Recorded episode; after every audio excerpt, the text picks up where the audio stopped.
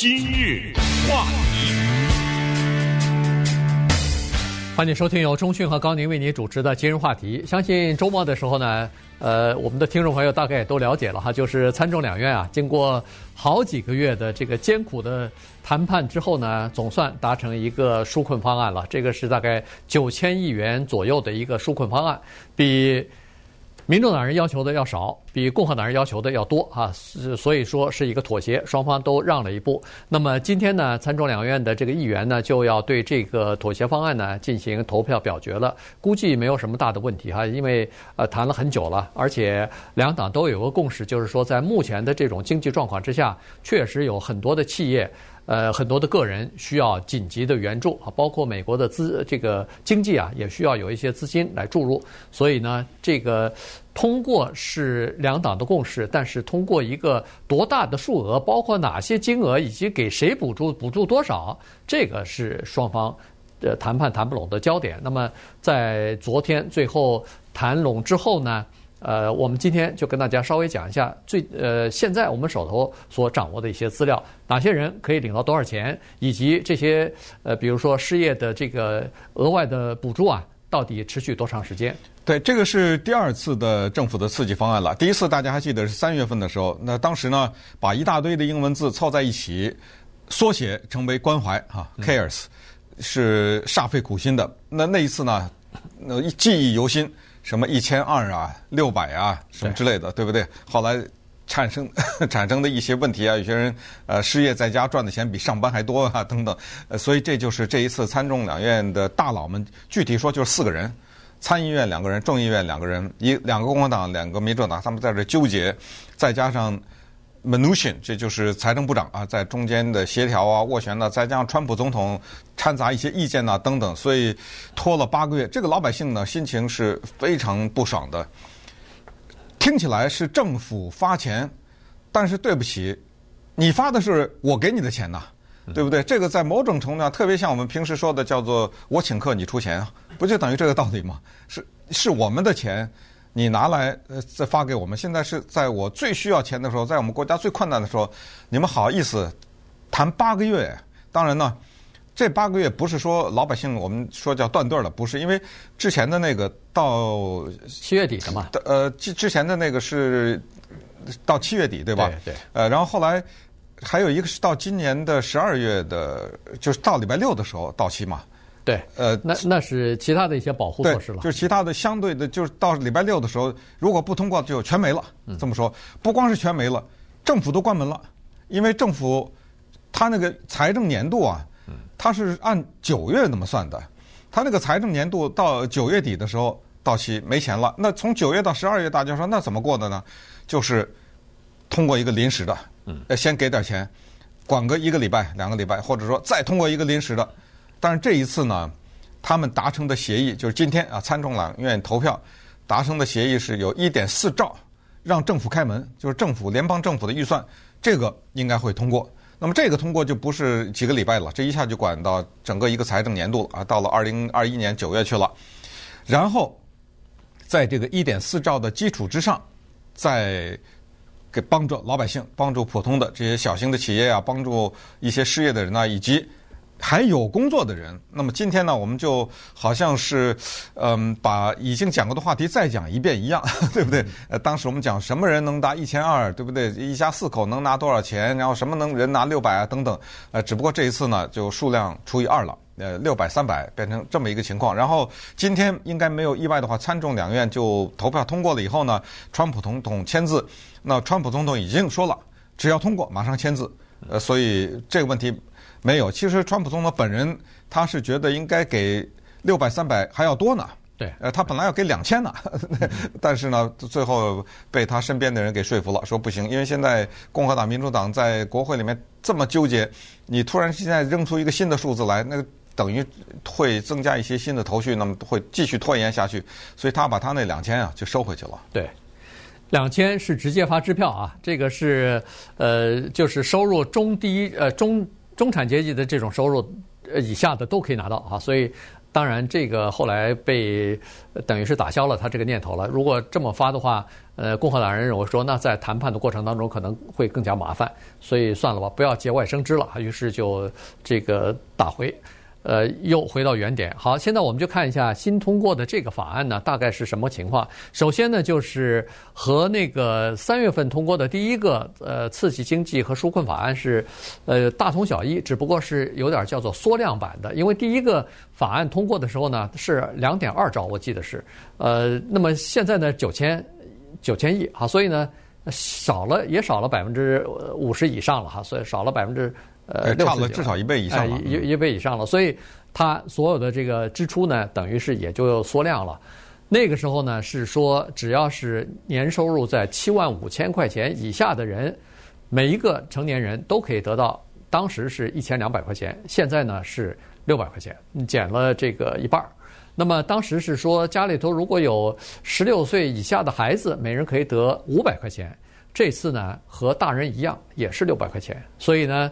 现在等于是那个时候也说了，一千如果要是一家四口，两个父母亲 加两个孩子的话，最多不是就是三千四百块钱嘛？那这次呢，只有两千四了啊，就是说每个人只能拿到六百块钱。哦，四六二十四，四六二十四啊，这个是最多的限额了。但这里头呢，包括一点就是和上次一样，你七万五可以拿到六百块钱，每增加一百块钱你就减少。五块钱，所以一直到九万九千块钱呢以上，你就一分钱也没了。九万八你还可以拿到五 五块钱，他是这么算的哈。九万九以上就一分钱没了啊！这个不光是你没有，孩子也没有了，因为呃，根据计算的话，一个人一个人的收入在九万九应该不受影响啊。就是说，不管怎么样，你只要还保持这个工作的话，那生活应该是没有问题的。所以呢，这个是这么个情况。以前呢。我现我现在有点记不清楚了啊，在三月份通过的那个法案呢，说的这个孩子他到底是十六岁以下的，是不是？如果要是的话，那现在也是一样。呃，成年的孩子就是十六岁以上的，你如果报他是 dependent 的，就是由你抚养的这些孩子，但是呢，他算是成年的话，那么这些孩子就不符合资格。在这一笔这个新的纾困方案当中，他们就拿不到那个六百块钱了。对，一分钱没有。呃，确切的说，干脆直接说就十七岁。啊，十七岁就是这么一条线。如果你的孩子是十七岁以上，然后没有工作，在你的报税的时候，因为这里强调的是二零一九年的税表，对不对？呃，在你报税的时候，他是你的叫做由你来抚养的这么一个人，那他就一分钱没有。大概他的理解就是说，反正。你抚养的话，那我给你了，你就、嗯、你就管他吧，大概是这个意思。呃，这个那么我可以想，我们可以想象呢，对一些底层的人是有影响的，因为有钱人怎么样都没有影响。也可是什么样的一些底层的人，他孩子十七岁又没有上学，对不对？又呃没有工作，反正这个是一个。比较大的变化吧，跟上一次。还有呢，就是关于所谓的失业补贴，因为我们现在说这六百块钱，跟你失业不失业一点关系都没有。对。啊，你还每天照常上班呐，什么之类的，没有影响，只是跟那个七万五和九万九有直接的关系。所以，呃，这个范围的内都能收到。那么失业呢，过去是每个礼拜六百块钱，这个当时是很慷慨、慷很很慷慨的，因为一个人他就四六就两千四啊。嗯。对吧？一个月一个人两千四，而且这两千四是联邦政府给你，那个州政府还给你一笔呢。对，对不对？这一加起来很很多钱呢。所以这一次呢变成三百了，而且呢这一次这个三百呢是给叫做所谓延长十一个月，那就是到三月十四号算下来，嗯、呃，所以让渡过难关。那三百的话，十一个星期啊，在呃是不是十一个月？十一个星期。那么 三百块钱一个礼拜的话，一个月就一千二了。对，但一千二不对，这因为这是联邦政府给你的。对，还有那个州政府还给你点呢。州的还有一些就是补贴的东西。对，但是那个不太多，那个一个星期。对，但是也就不止三百了嘛，加起来，对不对？好，那么稍等一会儿呢，我就看一些具体的，比如说你在加州的话，那么你这么一个情况的话，你能拿多少钱？然后这个里面还有其他的一些细则，比如说你是一个房客，呃，突然之间因为工作失去了，因为有医疗的账单付不出房租来了，这一次的新的。这个法案当中也含有一些哪一些跟这些有关的内容？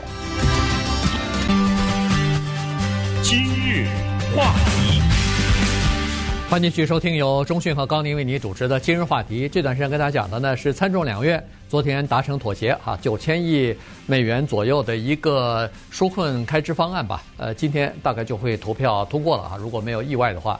那么，呃，总统签字之后呢，它就变成一个开支法案了。那么这样一来的话，最早据说是在十二月二十七号就开始实行了，也就是说十二二十二月二十七号开始呢，呃，陆陆续续的，您要么就是。如果收入在九万九之下的话，你可以得到那个，呃，就是一张直接寄来的支票啊。这个呢，这就直接电汇了。对，你就不需要，嗯、你就不需要做任何事情，就和三月份的情况一样，他就给你，如果你有这个银行账户的话，国税局有你的银行账户，他直接就给你存到银行账户了。如果没有的话，恐怕还是一样，要稍微等一等，然后这张纸寄的邮支票呢，也会寄到你的这个地址。呃，三月呃。呃，十二月二十七号开始呢，一直到三月十四号，这个呢是这个叫做额外的失业金补助的这么一个情况，就是延长十一个月的这个。那再十一个礼拜。啊，十一个礼拜，对，我们都想多多拿点时间长点，对，十一个星期啊。呃，那么好了。以前呢，曾经有过在头一个这个开支法案当中和这个纾困法案当中呢，曾经有一项东西是给那个呃，就是合约工人的，就是灵活经济，哎，灵活经济的合约工人，什么开网租车、网租车的这些司机啊什么的哈，这些呃独独立的这个经，就是呃自由的撰稿人啊，独立的就是呃这个就业者啊等等，这些人呢，他们的这个。呃，申请失业救济的和补助的期限呢，是到今年的年底要结束，所以呢，在这次的新的开支法案当中呢，把他们的这个期限啊，同样也延长了十一个星期，嗯，啊，所以也是到。这个三月十四号再结束啊，所以呢，这是这么一个情况。还有一个情况呢，就是以前说的，在上一次那个 CARES 那个爱心计划当中的那那笔钱呢，不是联邦政府直接拨给州政府和各个地方政府了吗？但是呃，有很多政府还没有把这笔钱用完。当时的法律是规定是说。那笔钱必须要在今年的年底之前要用完的，如果用不完的话，对不起，您要上交，上交给国库啊，就不能再用了。但是在这次的这个法案当中呢，把这一条呢，等于是给做了一个修改，就是说，你现在如果还是他不希望你在十二月三十一号匆匆忙忙的把这笔钱滥发掉，他是希望还继续能够正常的在使用。那么这样一来的话，他就等于是延长了这个期限了，延长为。整一年，嗯啊，就不是说，呃，十二月三十一号你用不完我就收回了，不是，他是说你还是可以继续的再用，只要是这个项目当中要发的钱，你就慢慢的符合条件就发吧，没关系了。呃，说实话啊，每个人的工作情况呢都略有一点不同啊。你可能会拿到一些额外的东西，也就是说有这么笔钱给你，你可能都不知道。所以呃，在这方面呢，可能得多用一点心啊。到 EDD 也好，到尤其是 CDC，就是疾病防御中心啊，它的网站上去看一看。尤其是这种灵活经济，是开 Uber 啊什么这个，还有一些呢，像我们加利福尼亚州在电影业工作的这些人呢。他都有一些特殊的情况，你比如说一个人在电影业里面工作啊，不是电影明星了啊，就是普通的这些工作人员。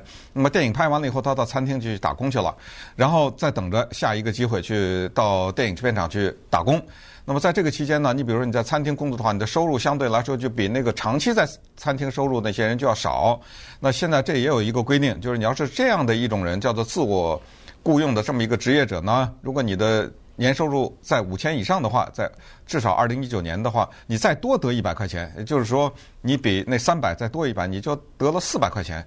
当然，这个呃，你要到那个网上去填写各种表格啊什么之类的，因为毕竟你失业补贴拿得少，因为你平时那种呃，就是比较有规律的这个工作比较少嘛。呃，这也是一个反正小的细节吧。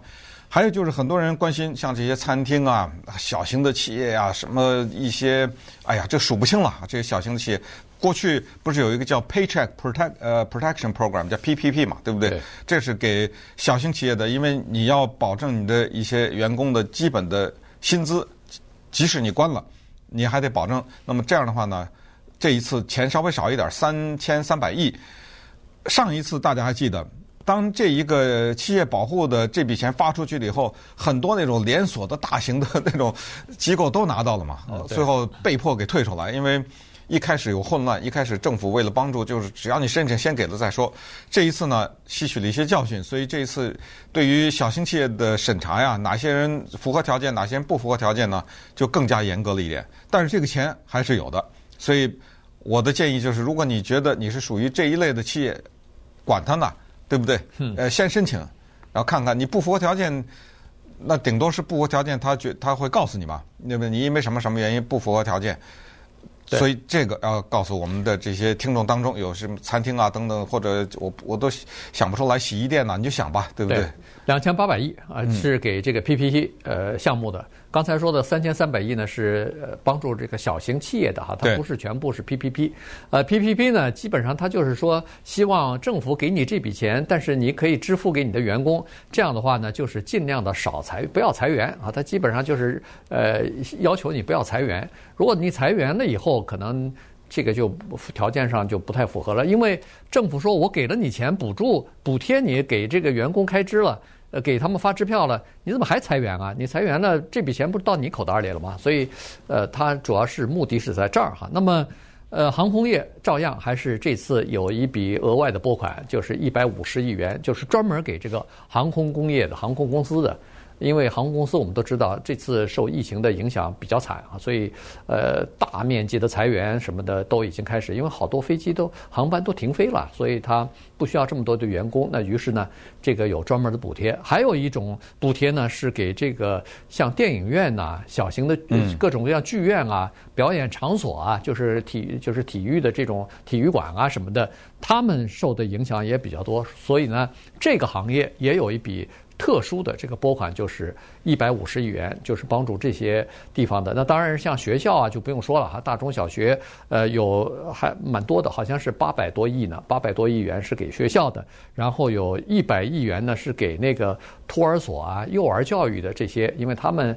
也关门了，所以他们可能也会受到一些影响。关键问题就是帮助这些在这次呃疫情当中受影响比较直接或者比较严重的这些这些行业了。对，疫情期间州政府的情况是怎么样呢？大家可以想象，当这些餐厅也关了，旅行社也关了，然后健身房啊、电影院都关的话，那州政府的税收肯定减少啊。对，这跟联邦政府是挂在一起的。你交的税当中一部分给联邦政府，一部分还给州政府。